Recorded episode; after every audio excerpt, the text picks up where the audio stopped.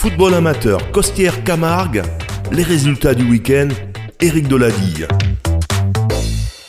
Chères auditrices et chers auditeurs, bonjour. Ravi de vous retrouver sur Radio Système pour évoquer avec vous l'actualité des clubs de football amateur de Vonage et de Petite Camargue. On jouait ce week-end les quarts de finale de la Coupe Garloser pour lesquels deux clubs de notre zone d'écoute étaient encore engagés.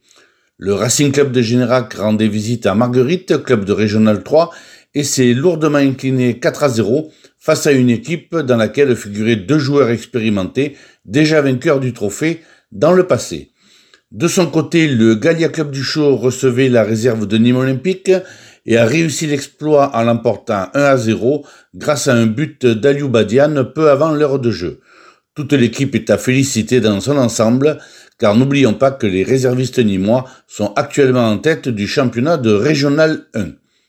En coupe entre granier, les All Five de Codognan recevaient l'équipe de Bagnoles-Cano et se sont inclinés 3 buts à 1. En catégorie jeune, le Football Club de Vauvert s'est incliné en U17 face à l'AS Rousson sur le score de 2 à 1. En féminine senior à 8, l'USV Strick est allé chercher sa qualification pour la finale en s'imposant 1 à 0 à Chusclan.